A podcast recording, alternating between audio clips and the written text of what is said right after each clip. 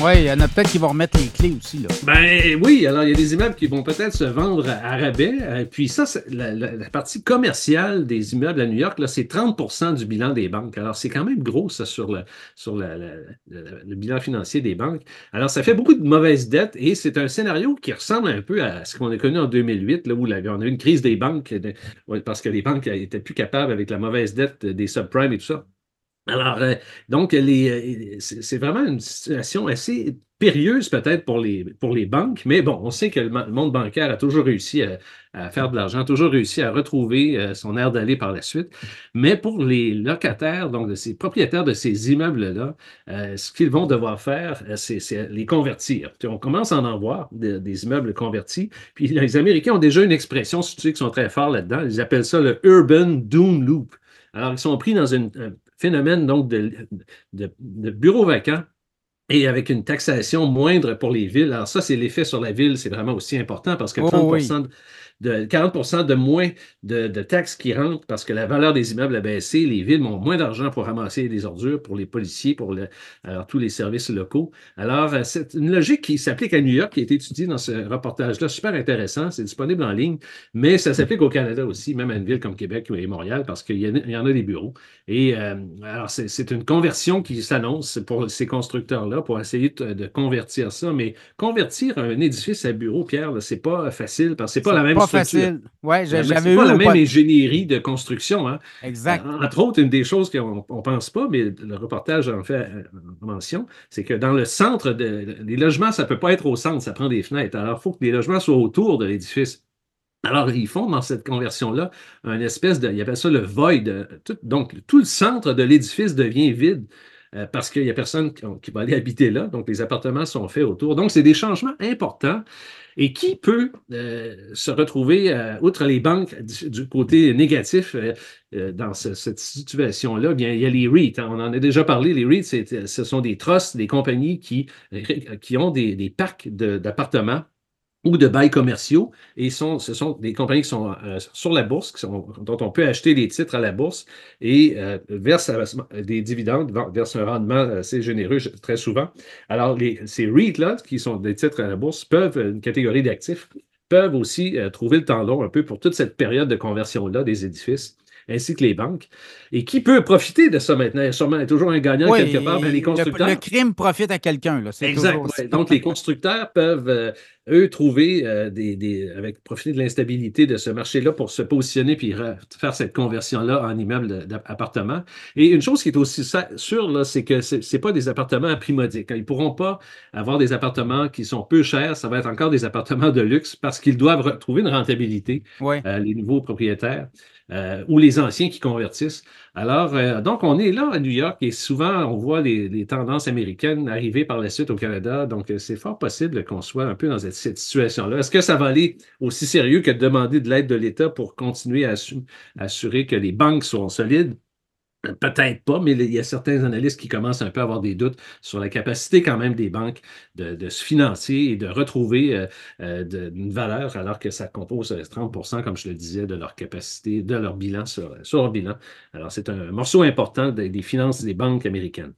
Et ça, au Canada, ben, tu as les banques canadiennes aussi, mais on va peut-être étirer ça sur plusieurs trimestres. On va essayer d'étirer hein, les, oui, oui, oui, tout à fait. pertes potentielles. Pourquoi ça n'a pas cassé tout ça présentement? C'est qu'effectivement, on a poussé les délais, on a donné des prolongements en disant, bon, les taux d'intérêt sont trop élevés, on va prolonger les prêts actuels. Alors, ça fait en sorte que les, le, mal se continue un peu plus sur une plus longue période. On espère des baisses de taux pour aider euh, cette situation-là. Mais euh, c'est à suivre. C'est intéressant comme, comme secteur pour voir si ça va nous toucher euh, ici aussi.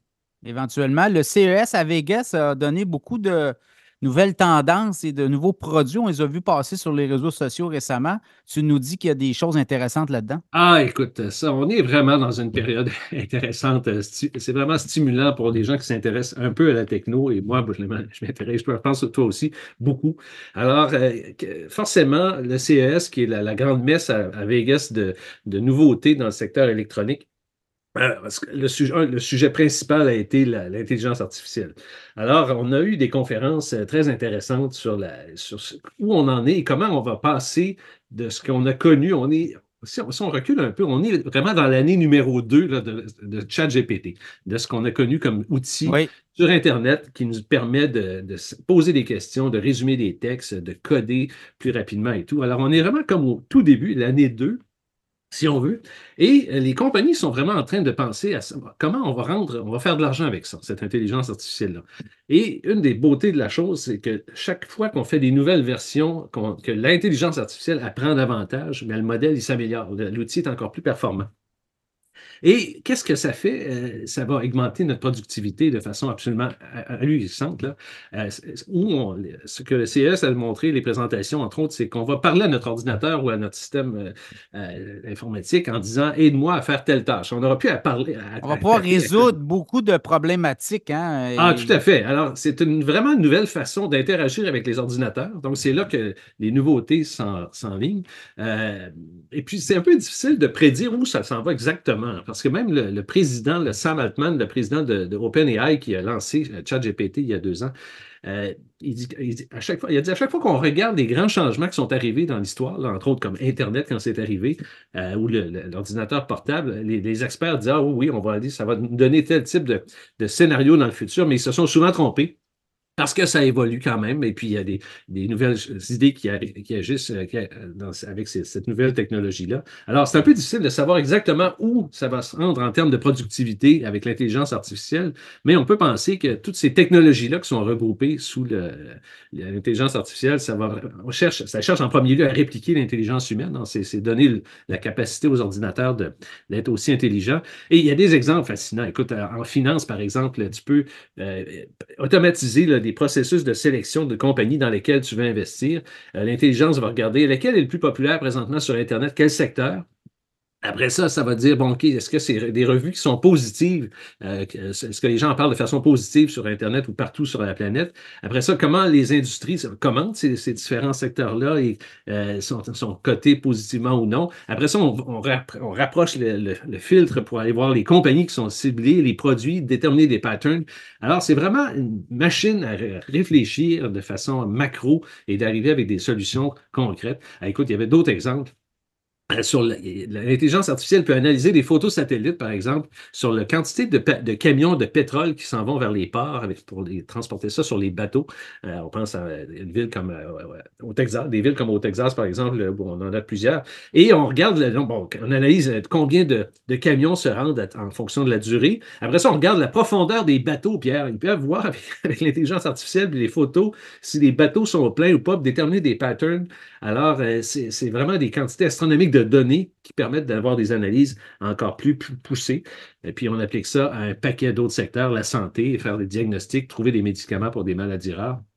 Et, tout ça, ça vient avec ce qu'on appelle le LLM. Hein. C'est un nouvel, euh, nouvel, anagramme, c'est le Large Language Models, les grands modèles de langage. Donc, c'est vraiment tout ce que l'analyse profonde fait avec les données.